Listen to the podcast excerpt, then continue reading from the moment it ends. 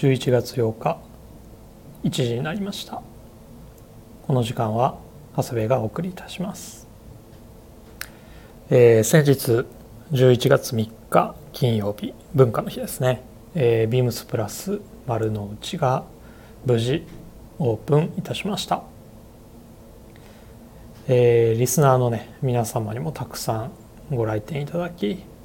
あのお祝いの言葉いただいたりまあ本当にありがとうございます。まあ天候にもね恵まれてまあ暑いぐらいでしたけど、まあ、店舗の目の前の、まあ、丸の内の中通りのねあの一区間を、えー、ジャックしまして、えー、ブランドのインスタレーション展示ですねだったり、えー、東大のねジャズ犬による生演奏ジャズライブ。あとはラルフズコーヒーの、えー、キッチンカーにも出ていただいたり、えー、あとは元さんのですね、えー、レザーのワークショップ、えー、プラジオ。また金曜日のみでしたけどねあの靴磨きの千葉スペシャルさんもあの来ていただいて。本当にねすごく盛り上がって楽しい時間となりました、まあ、今回はですね、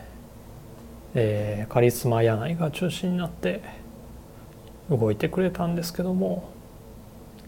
まあ慣れないこともねたくさんあったとは思いますがあのあそこまでねほんとよく頑張ってくれたかと思います。まあ、柳井だけじゃなくて取引先のブランドさんや、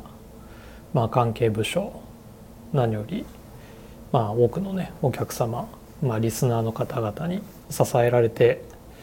えー、できたことなので改めてお礼申し上げます。本当にありがとうございました。これからも引き続きビームスプラス丸の内をよろしくお願いいたします、まあ、ということでですねまあまだね暑いですね。本当に丸の内がオープンした3連休は、えー、東京はですねもう連日夏日でしたでしょうか。まあ25度ぐらいのね気温が続きまして。まあ日中は本当に半袖でもいいくらいのね陽気でしたね。まあ今日も昨日の夜から強風と雨の影響で日中はね蒸し暑い一日でしたね。まあいつになったら秋になって冬を感じられるのか本当心配しております。福屋はですねまあ春はゴールデンウィークまでは羽織が必要なくらいの気温でいてほしいなと思ってますし秋はですねもうなるべく早く肌寒くなってまあアウターが消えるぐらいのね気温になってほしいなと本当に願っておりましてまあ毎シーズン今年の気温はどうなるか気候はどうなるのか本当にやきもきしながら戦っております。さて、えー、先週までのね一番の話題といえば日本シリーズでしょうか、えー、僕の予想は4勝2敗でタイガースでしたけども、えー、終わってみれば4勝3敗で、えー、タイガースでしたね。まあ両者互角という感じでね。まあ6戦まではもう本当にね最後どっちが勝ってもおかしくないような感じでしたし、まあ、僕はね6戦目山本がもう138球ですか投げてまあ関東勝ちした時点でまあ7戦目はね宮城だしまあ勢いそのままオリックスかなと思いましたけどね。まあ山本もおそらくポスティングでメジャーに行くという話ですので、まあ、日本での公式登板っていうのはその6戦目の関東が最後だったんですけども最後だったというかまあになるとは思うんですけどもまあそういうのもあってねあの勢い的にはオリックスなのかなというふうには思いましたけどもまあどっこい最後はねタイガースがしっかりとね勝ち切りましたね。まあまさかねノイジーがそこでねスリーランなんて思いもしなかったですしね。まああれであれが決まったなという感じでしたかね。まあ、タイガースはチーム編成がねしっかり計画されてますから。まあドラフトのね上位では野手の核となる選手をしっかり取ってきてまあ佐藤輝も大山もそうですけど今年のね森下も、えー、3番でね活躍しましてでドラフトね中盤ではいい投手取って12年はねしっかり2軍で鍛え上げて上げてきますからね。まあ中途半端にね1軍に上げたりしないのがいいですよね。まあなのでね今年のような村上が出てきたり。まあ来年はね桐敷なんかもねまあ頭角表してくるんじゃないでしょうか。まあそう考えると当面タイガースはね盤石なような気がしますね。あとドラフトもありましたね。日本シリーズ前に。ドラゴンズはね1位にまさかのねエネオスの渡来。内野手。外野手か。僕はねもう絶対1位はね投手だと思ってたんですよね。1位と、まあ、13番目に選択権のある2位はもう即戦力のねいい投手を取って、まあ、その後3位あたりで、まあ、内野手かなと思っていましたがまさかね1位で内野手とはね思ってませんでしたね。まあその前ドラフト前に公言はしてたんですけどもねまあロッテもあと横浜も渡来指名してきまして9時になってまあ外して結果的にはねあのアジア大の草加になったんですけどもまあ2位でもねえっ、ー、と三菱重工の津田選手を指名してねまあ渡来選手とは横浜高校で二遊間を組んでた選手なんですけどもまあそれはねまだ分かるとしてで続く3位でもねえっ、ー、と内野手指名しましてまあこれもびっくりしましたね。まあ、大学ナンバーワンと呼ばれていた、まあ、仙台大の辻本選手なんですけども、まあ、まさかね上位で内野手2人とはね予想してなかったですね。まあ、昨年も村松であったり福永であったり、まあ、あとは怪我で1年間出られませんでしたけど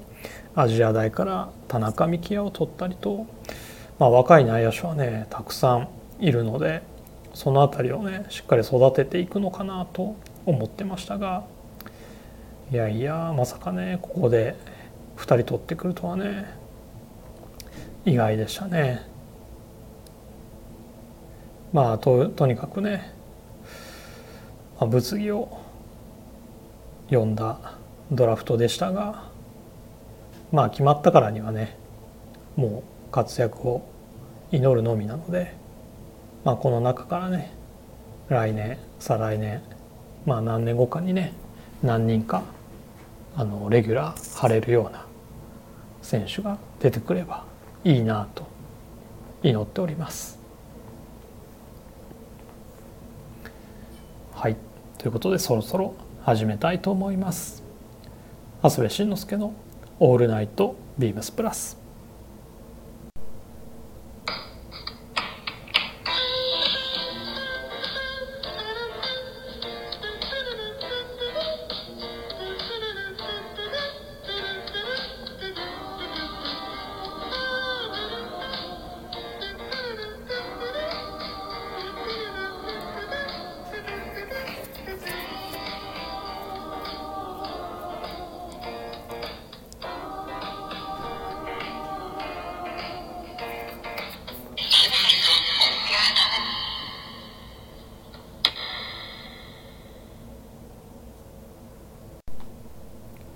この番組は変わっていくスタイル変わらないサウンドオールナイトビームスプラス supported by シュア音声配信を気軽にもっと楽しくスタンド FM 以上各社のご協力でビームスプラスのラジオ局プラジオがお送りいたします。ではウィークリーテーマの前にレターを紹介させてください、えー、インディゴプラスさんからです。長谷部さんこんばんは。先日は久々にお話しさせていただきありがとうございました。ジャケットを着用されたコーディネート素敵でした。ありがとうございます。穏やかな日差しの中でジャズライブやワークショップを楽しみプラジオのライブ配信を目の前で聞きながら通りのベンチに座りコーヒー片手にプラジオリスナーの方々との談笑と日常から解放された素敵なひとときを過ごすことができました。ロケーションが関係してか海外の街角に来たのかと一瞬錯覚する光景が広がっていました。都会の街角から一変今週のウィークリーテーマ「田舎を語ろう」私生まれも育ちも葛飾いや東京なのですが東京を好きと思ったことがほぼない田舎好きです。何十年も住んでいながらやはり東京の雑踏には落ち着かないのです。都会と田舎は利便性で比較されることもありますがそこは工夫次第でどうにでもなりますからね。東京脱出を目論んでますが仕事や家庭環境を考えると今はまだハードル高そうです。早くても子供が巣立ってからかな。現実できる日を夢見て。たわいもないレター失礼しました。インディゴプラさんありがとうございます。中通りほんとね外国みたいなね光景でしたよね。ほんといい雰囲気の街です。あのすすいません。今ちょっと一瞬止まっちゃいました。あのですね僕らがの倉庫がですねあの東洋町にあるんですけどもあの物を大きなものを運んだりする時にあの倉庫にあるですねハイエースを、えー、借りるんです。でそれをね取りに行って、えー、丸の内原宿方向に戻る時にあの日本橋をね通るんですけども日本橋大手町のねあのラインを通るんですけどもまあその光景がですね本当にあのニューヨークのような感じがしまして毎回ですねあのなんて言うんでしょうね驚くというかいやすごい街だなと思いながらあの通ってるんですけどもまああの界隈ね本当にちょっと日本じゃないような感覚に陥る場所ですよね。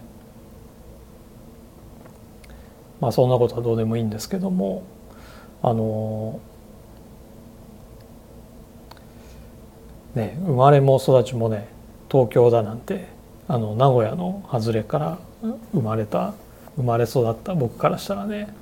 もう本当羨ましいですよ。まあ、僕はねあの、まあ、名古屋あと大阪にも10年住んで東京に来たんですけどまあ世界をね見渡してもこんな充実した都市はねまあないんじゃないかなと思いますね。まあ物はねもちろん何でもありますしあとはね美術館とか博物館とかのねあの文化施設もすごく充実してるしあとまあ神保町みたいな町もあったりねあったりまあ丸の内みたいな場所もあったりまあ15年近く住んでますけど僕は今のところね飽きることがないですね。まあでも生まれ育つとまた感覚がね違うんでしょうね。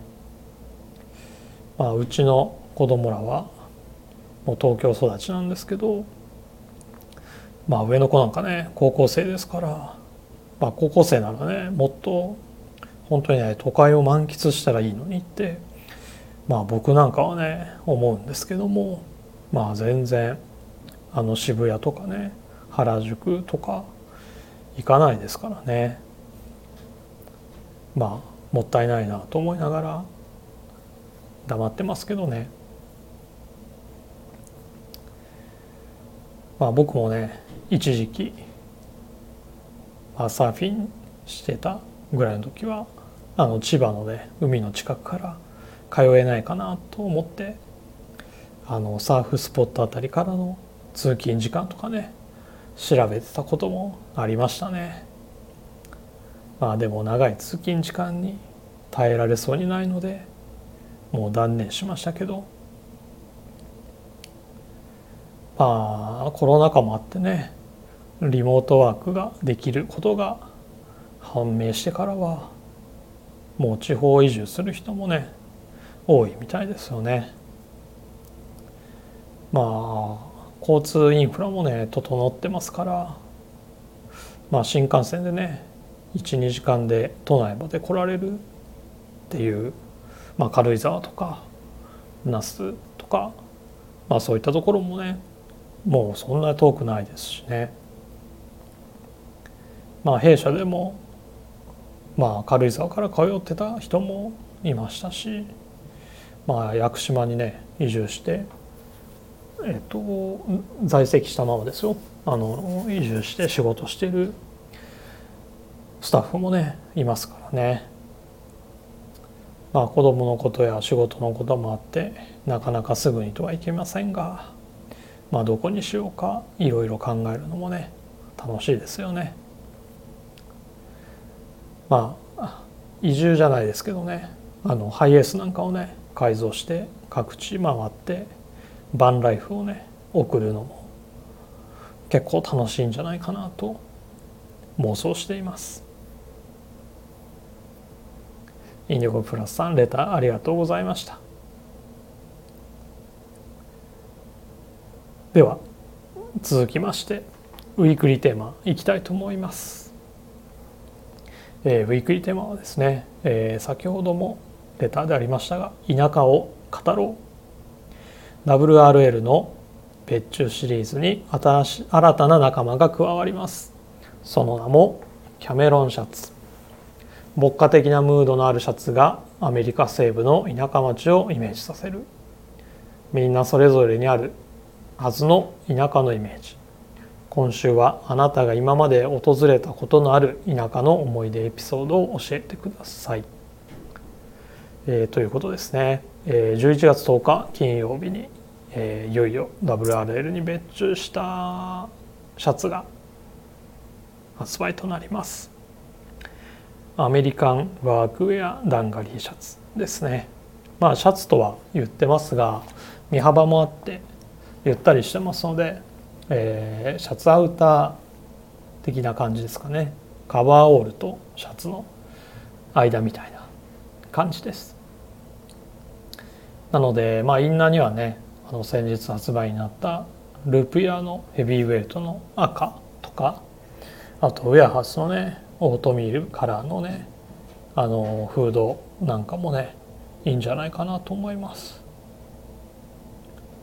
でそのまま寒くなったらあのその上からあのこの間出たねシェラデザインのダウンベスト羽織ってもらえればもう冬でも大丈夫じゃないでしょうかね。で生地的にはねそんなに分厚くないのでまあ春はねカバーオール的な着方もできますのでまあこの時期にリリースはするんですけどもまあ真夏以外の3シーズンは対応できるんじゃないかなと思います。なので春先はねあのチノショーツとかシックスポケットのミリタリーショーツなんかもすごく合うんじゃないかなと思います。ちなみに、えー、これダンガリーシャツなんですけど、まあ、デニムとダンガリーの違いですね。まあ、ダンガリーもデニムの一種ででしてね、えー、同じ綾織なんですけどもまあその違いは、まあ、デニムはですね縦糸が染色しえー、横糸がですね白なのに対してですねダンガリーは、えー、縦糸に白横糸に染色紙を、えー、使用した綾織の生地となります。まあなので構成はですねデニムと同じなんですけどもまあ白糸が表に出てくる割合が大きくなるのでまあ、デニムよりも淡い色合いになるのが特徴でしょうか。まあ、そんな商品のね詳細はあの制作の裏話も含めて木曜日にサミーさんがたくさん語ってくれるのでこれぐらいにしましてウィークリーテーマですね、えー、田舎を語ろうということでえー、昨日の佐藤と坂本はまあ地元の話でしたね。まあ田舎を語ろうだってねあの自分の生まれたところや、まあ、育った場所を田舎と呼ぶのはまあ抵抗はないんですけども、まあ、訪れた場所をね田舎と呼んでしまうのはちょっと自分としては抵抗があるかなと思っております。まあ都会が人口密度が高くて交通網が発達してビルがたくさん建っているというところだとするとまあその反対が田舎ということになるんでしょうか。まあ自然がね豊かでのどかなところというところでしょうかね。まあそういった意味ではまあいろんなところに行きましたがあげればねきりがないんですけどもまあバックパッカーをしてた時に行った東南アジアですかね、えー、僕はですねまあよく話してますけどもまあ名古屋の大学を在学中はまあビームス名古屋でバイトをしてましてで就活もですね、えー、しないまままあ、大学卒業してしまいましてあその卒業してから2年っていうのはですねまあいわゆるニートみたいな時期がありましてまあ実家の段ボール工場を手伝ったりまあ日雇いでね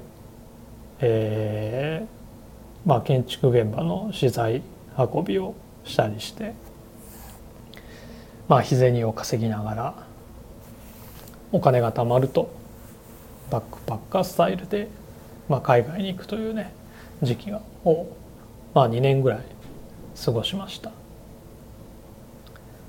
まあ、その時にですね、えー、とバンコクを拠点にして、えーまあ、東南アジアをね回るんですがまあどこの国ものどかな感じでしたね。まあタイカンボジアベトナムラオスと回ってまたタイに戻るんですけどまあその中ではベトナムが一番好きでしたかね、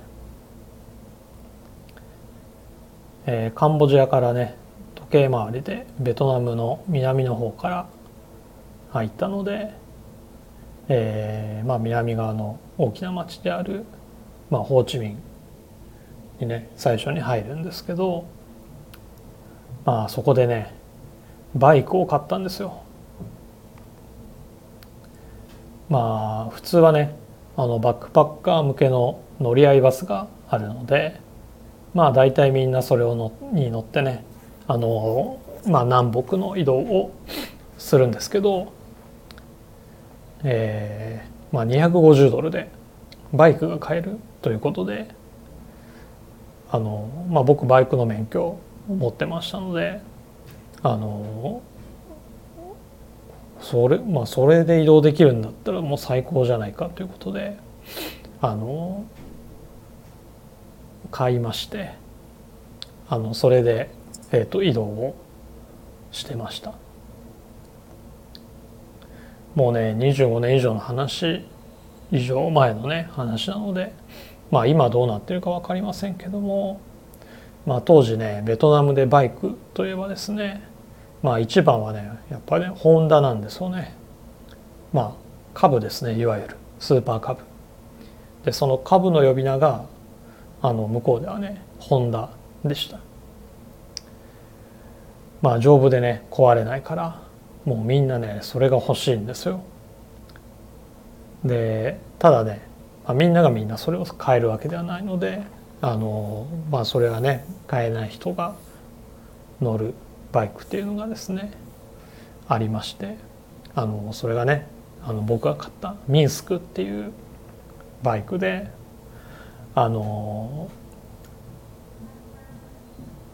まあミンスクっていうのはね今のベルベラルーシのあの町の名前なんですけども、まあ、旧ソ連ですね。でそのベラルーシ製のですねあのバイクがまあ安くてですねまあそれを250ドルで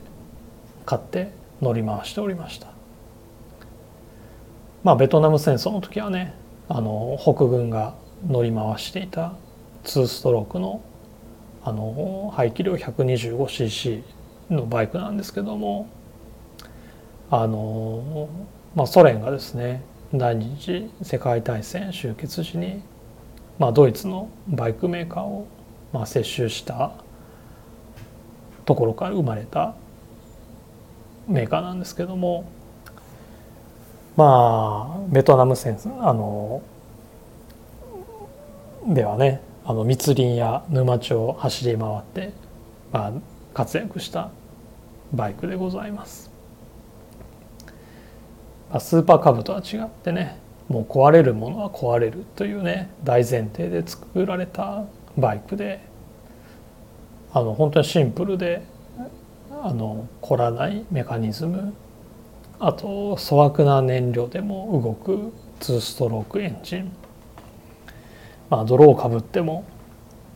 平気な駆動系まあいいところはですねもう多少パーツがなくてもあの多少故障しても走るっていうところがすごく魅力的でまあ密林の中でもねどこでも直せて、まあ、パーツがシンプルだからあの何だって流用もできてっていうようなねバイクですバイクです。まあベトナムでもねまあそんなもうみんなホンダが一番なのでもう全然人気がないみたいでですね。まあよくなんで日本人のお前がそんなバイクなんて乗ってるんだ？ホンダだろホンダ？みたいなことをねよく言われながらあのホーチミンから北に向かって、まあ、ダラッとニャチャンクイニョン、えー、ホイアンダナンフエまで行きましたね。まあ面白かったですよ。まあベトナムは南北の幹線道路がまあほぼ一本なのでもう道にも迷わないですし、まあ、警察官もねいるにはいるんですけどもあの外国人はもうスルーですしね。まあ道をが、まあ、ホーチミンとかの街の中はすごい混んでるんですけども、まあ、郊外に出たらね